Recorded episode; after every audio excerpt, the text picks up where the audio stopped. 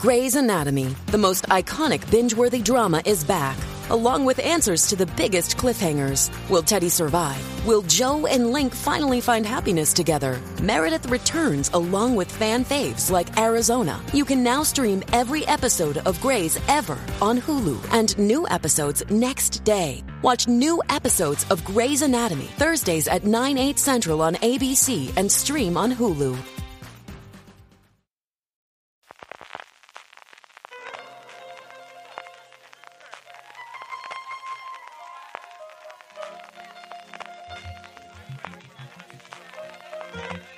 Estás escuchando Fuera de Series con CJ Navas. Bienvenidos a Streaming, el programa diario de fuera de series en el que un servidor, CJ Navas, te trae las principales noticias, trailers, estrenos y muchas cosas más del mundo de las series de televisión. Edición del viernes 10 de marzo, termina la semana. Antes de que vayamos con todas las noticias, permitirme dar las gracias a todas las personas que os acercasteis ayer por la tarde a la Casa Bardín, a la sede del Instituto Juan Gil Albert, o que seguisteis la charla con Alejandro Ibáñez en directo por streaming a través de su canal de YouTube, donde por cierto, si os la perdiste, la podéis ver completa, la tendremos también subida en fuera de series.com. La verdad es que pasamos un rato tremendamente divertido e interesante, como por otro lado estaba seguro de que iba a ocurrir. Y recordaros que este mes tenemos doblete y es que el próximo día 28, el próximo martes 28 de marzo, tendremos a Carlos del Hoyo y a Paloma Rando para hablarnos de Señoras de Lampa. Arrancamos el apartado de noticias como nos suele gustar con premios, en este caso las nominaciones a los premios Platino que celebrarán su décima edición este próximo mes de abril y que repartirán estos premios en la gala que se celebrará el día 22. En el apartado de cine, Argentina 1985 es la más nominada con 14 nominaciones, seguida por Asbestas, Bardo y Cinco Lobitos, con 6 cada una de ellas. Y repasando las categorías principales, en miniserie o teleserie tenemos Noticia de un secuestro, Santa Evita, y Osi el espía arrepentido y el encargado. En mejor interpretación masculina tenemos a Juan Diego Boto por No me gusta conducir, Juan Pablo Raba por Con noticia de un secuestro, Guillermo Franchella por El encargado y Daniel Jiménez Cacho por Un extraño enemigo. En el apartado femenino, Paulina Gaitán por Velasco Arán, Natalia Oreiro por Santa Evita, Cristina Umaña por Noticia de un secuestro y Claudia Di Girolamo por 42 días en la oscuridad. En actor de reparto, Alejandro Aguada, Andrés Parra, David Lorente y Rodrigo Celis. En la categoría femenina, Amparo Noguera, Leonor Watlin, Maya Isa y Verónica Echegui, que yo creo que aquí es la clara favorita por intimidad. Y en cuanto al premio al creador, que me gusta mucho que se dé, Andrés Wood y Rodrigo García por Noticia de un secuestro, Daniel Burman por Yossi, el espía arrepentido, Leonardo Padrón por Pálpito y Mariano Con y Gastón Duprat por El encargado. En el capítulo de nuevos proyectos, Pico, que se está poniendo muy seriamente las pilas, y Deadline avanza que estaría desarrollando una serie de ocho episodios sobre la vida del más grande Muhammad Ali. La serie, como no, está basada en un libro, en este caso Ali, una vida de Jonathan Eich, y tendría en el equipo creativo a Kevin Wilmont, a Morgan Freeman y a Regé Jean Page de Bridgerton, que no se ha confirmado, pero hay rumores que además de producir la serie podría interpretarla. La serie tiene el título de Excelencia, ocho peleas, y cada episodio, como podéis comprender, giraría alrededor de una de las peleas del mítico Muhammad Ali, aunque el foco, más allá de la pelea en sí, estaría puesto en las vivencias, en lo que estaba pasando por la cabeza de Muhammad Ali fuera del ring en cada momento. Por su parte, ABC ha encargado una comedia David y Talmer llamada Overtime, tiempo extra, sobre un jugador de la NBA retirado. La serie, que produce junto a Warren Littlefield, en su momento directivo y actualmente productor de exitazos como Fargo o The Handmaid's Tales, nos contará cómo una célebre estrella de la NBA se retira y regresa a casa para ocupar el lugar que de alguna forma ha estado evitando durante los 12 años de su carrera, el de padre, esposo, vecino y amigo. Tras haber estado mimado durante toda su vida adulta, lejos de ser el centro de atención y abandonado a su suerte, se enfrenta a su oponente más duro hasta el momento. Esta, a falta de conocer el casting, ya os digo yo que en mi casa se va a ver sí o sí. Y siguiendo con comedias y con ABC, Anthony Anderson vuelve a la cadena, vuelve a la cadena que le dio una segunda juventud con Blackies para interpretar a un abogado de oficio en Public Defenders. La serie ha sido creada por Eddie Quintana, Liz Astroff ejercerá como showrunner y el piloto que dirigirá Rendan Einhorn nos contará la vida de cuatro abogados de oficio hasta las orejas de las deudas que han contraído para poder sacarse el título de abogado, que trabajarán incansablemente para mantener a sus clientes fuera de la cárcel. Anderson interpretará a Marshall, el jefe de estos cuatro, que ha visto su carrera a todo tipo de abogados y ahora en su nuevo puesto considera que es su responsabilidad transformar a estos abogados recién salidos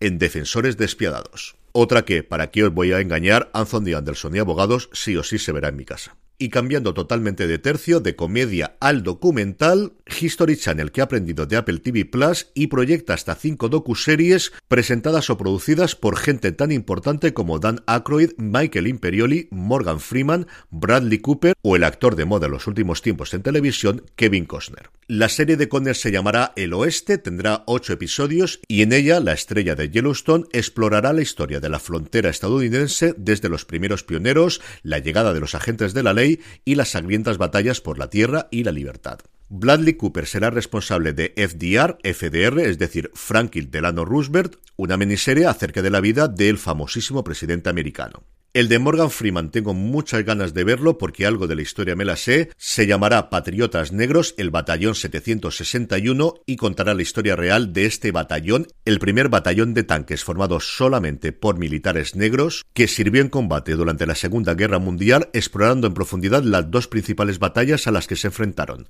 la expansión del nazismo en Europa y el racismo, la opresión y la desigualdad en casa. Imperioli, por su parte, narrará Cinco Familias, que narrará el ascenso, colapso y resurgimiento de la mafia estadounidense a través de las conocidas cinco familias que durante tiempo se repartieron la ciudad de Nueva York y sus aledaños, los Bonano, los Colombo, los Gambino, los Genovese y los Luquese. Y por último, Dan Aykroyd nos trae The Unbelievable, Lo Increíble, una serie con 10 episodios que explorará personas fantásticas, criaturas, lugares extraños e invenciones extravagantes. En el apartado de fichajes, Julian Felus está completando el reparto de Belgravia el próximo capítulo, la secuela de su serie que ya se está rodando en el Reino Unido con la idea de estrenarse en este 2023 y que ocurrirá tres décadas después de lo que vimos en la serie original. Hasta nueve nombres ha sumado la producción, entre ellos los más importantes, Harriet Slater, Ben Wainwright, Edward Blumel, Claude Perron y Elaine Cassidy. Y por su parte, The Residence, La Residencia, esta serie de la que yo os he hablado varias veces, de un asesinato en la Casa Blanca, que ya contaba con Uzo Aduba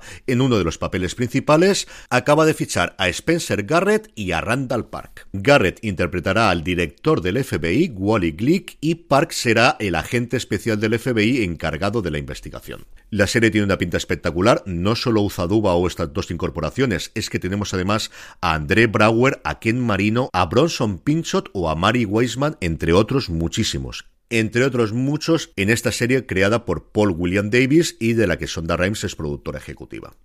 Y por último, noticia importantísima de industria, los miembros del sindicato de guionistas americano han votado ya lo que se conoce como el Pattern of Demands, es decir, la hoja de ruta, este término tan moderno, que tienen que llevar sus negociadores cuando se sienten a hablar el próximo 20 de marzo con los productores para intentar llegar a un acuerdo antes de que venza el 1 de mayo el contrato actual que tienen firmado por tres años. Y los números son apabullantes. Los 5.643 miembros que han votado han respaldado el documento en un 98,4%. Los números son todavía más impresionantes si lo comparamos con los del 2020, en el que solamente votaron 3.336 personas y el apoyo fue menor dentro de que fue masivo, un 90,7%. El documento en sí, acostumbrado a ver lo que presentan los partidos políticos a las elecciones, o aquí en la universidad los sindicatos, que tuvimos elecciones sindicales el pasado diciembre, o ahora que tenemos elecciones al rector, me parece un ejemplo de concreción y hacer las cosas bien hechas. Está todo clarísimo lo que quieren discutir y por lo que quieren negociar. Os lo dejo por si tenéis curiosidad en las notas del programa y ya os digo yo que le dedicaremos un programa especial para hablar largo y tendido de él. En el apartado de vídeos y trailers, Jeremy Renner, que todavía está recuperándose de su extrañísimo accidente que ocurrió esta pasada Navidad, ha presentado Renervations, su nueva serie para Disney Plus, en la que el actor viajará por el mundo para renovar unos vehículos muy especiales que funcionan al servicio de las comunidades locales. Los cuatro episodios nos mostrarán a Renner en Chicago, en Cabo San Lucas, México, en Rajasthan, India y en su ciudad natal de Reno, Nevada, y llegará a la plataforma del ratón el próximo 12 de abril. Por su parte, Freebie, la antigua EMI de BTV, el canal Fast, esto es, la televisión con anuncios de toda la vida, pero ahora en streaming que tiene Amazon en Estados Unidos, ha mostrado el tráiler de Jury Duty, una docuserie con tintes cómicos muy curiosa con James Marsden. La serie mostrará cómo funcionan los juicios en Estados Unidos y especialmente la parte del jurado a través de los ojos de uno de sus miembros, Ronald Gladden, que no sabe que el resto de sus once compañeros, entre los que se encuentra el propio Marsden, son actores y que todo lo que está ocurriendo dentro y fuera de la sala está escrito. La serie estrenará cuatro de sus ocho episodios el próximo 7 de abril y lo normal es que aquí nos llegase en Prime Video como ha ocurrido por ejemplo con Boss Legacy que también es una serie de freebie en Estados Unidos. Y por último, Netflix parece que ha encontrado un filón con hacer continuaciones de películas con más o menos éxito en formato de serie y ahora toca el turno de Hasta el cielo la serie. La ficción retomará los hechos justo después de la película, volverá a contar con Asia Ortega Leiva, Álvaro Rico y Luis Tosar en los papeles principales y se estrenará la semana que viene, el 17 de marzo, en la plataforma del Gigante Rojo. En el capítulo de estrenos, Netflix precisamente nos trae la segunda temporada de La Gloria y sobre todo y principalmente la película de Luther. Volvemos a ver a Idris Elba, volvemos a ver su abrigo, su corbata, su camisa, una serie que yo adoré en su primera temporada, de la que me gustaron mucho las siguientes, que me dejó muy decepcionado con las dos últimas, pero aún así estaré seguro para poder verla. Sky Showtime nos trae una serie con muy buena pinta llamada Los Enviados, creada por Juan José Campanella, protagonizada por Miguel Ángel Silvestre y Luis Gerardo Méndez, que cuenta la misión de dos sacerdotes de la Congregación para las Causas de los Santos, es decir, el equipo del Vaticano responsable de verificar y estudiar los milagros de potenciales santos. Los dos son enviados a México para verificar unas supuestas sanaciones milagrosas en la institución psiquiátrica por parte de otro clérigo, pero al llegar a Ciudad de México recibe la noticia de que este sacerdote ha desaparecido. A partir de aquí se desarrolla un misterio que desenterrará secretos guardados durante décadas que involucran a todos los habitantes del pueblo. Y por último, Disney Plus nos trae muy cerquito de su estreno en Estados Unidos Abuelo y Convicto, la serie protagonizada por Kerry Washington y del Roy Lindo, del que hay muy buenas críticas en Estados Unidos, que nos cuenta la vida del personaje de Washington, una terapeuta especialista en solucionar problemas de pareja de otras personas, que mientras está intentando ordenar su propia vida, tiene que lidiar con el hecho de que su padre, el personaje de Del Roy Lindo, sale de la cárcel y se va a vivir con ella a su casa. Hoy es viernes y como todos los viernes repasamos el top 10 de Netflix en nuestro país, un top 10 que tiene hasta cuatro novedades con respecto a la semana pasada. En el puesto número 10, la serie más longeva en la actualidad, La Reina del Sur, su tercera temporada. Hasta el 9 cae todas las veces que nos enamoramos y hasta el 8 la primera temporada, luego hablaremos de la tercera, de Outer Banks. En el 7 directamente debuta la segunda temporada de Sex Life o Sexo Vida, la serie de Sara Saji, y en el 6 se encuentra la primera temporada, aquí también hablaremos después de ella de nuevo, de Entrevías. En el 5 debuta la primera temporada de Sequía, en el 4 la primera temporada del Príncipe, madre mía con el tiempo que ha pasado, este acuerdo que han llegado con Mediaset desde luego que le está funcionando muy bien a Netflix, en el 3 nos encontramos con Triada, al 2 cae desde el puesto de privilegio la tercera temporada de Outer Banks porque en el puesto número 1 debuta directamente la segunda temporada de Entrevías. Lo que os comentaba, para que luego digamos de la serie de Telecinco, cuatro temporadas, tres series en su top 10. Y terminamos como siempre con la buena noticia del día, que en esta ocasión viene de HBO Max, que ha confirmado que en dos semanas se volverá a las grabaciones de Hacks, porque la intervención de urgencia del corazón de Gene Smart ha ido perfectamente y según dicen los productores, está mejor que nunca. Pues de la misma forma que en el caso de Renner, nos alegramos muchísimo de esta incorporación y con muchas, muchas ganas de ver qué nos depara la tercera temporada de la maravillosa comedia de HBO Max. Y con esto despedimos streaming por hoy. Este domingo volvemos Jorge, Don Carlos y un servidor a hacer el fuera de series normal después de ese especial que dedicamos a la llegada de Sky Time la semana pasada. Mucho más contenido en fuera de series.com y hoy viernes, porque ayer estaba en el evento con Alejandro Ibáñez, hoy viernes a partir de las nueve y media de la noche, hora peninsular española, será cuando grabemos Universo Star Wars analizando el segundo episodio de The Mandalorian. Nos podéis seguir y comentar en directo tanto en YouTube, youtube.com barra fuera de series, como en Twitch, twitch.com tv barra fuera de series. Ahora ya sí me despido, que tengáis muy buen fin de semana y recordad, tened muchísimo cuidado y fuera.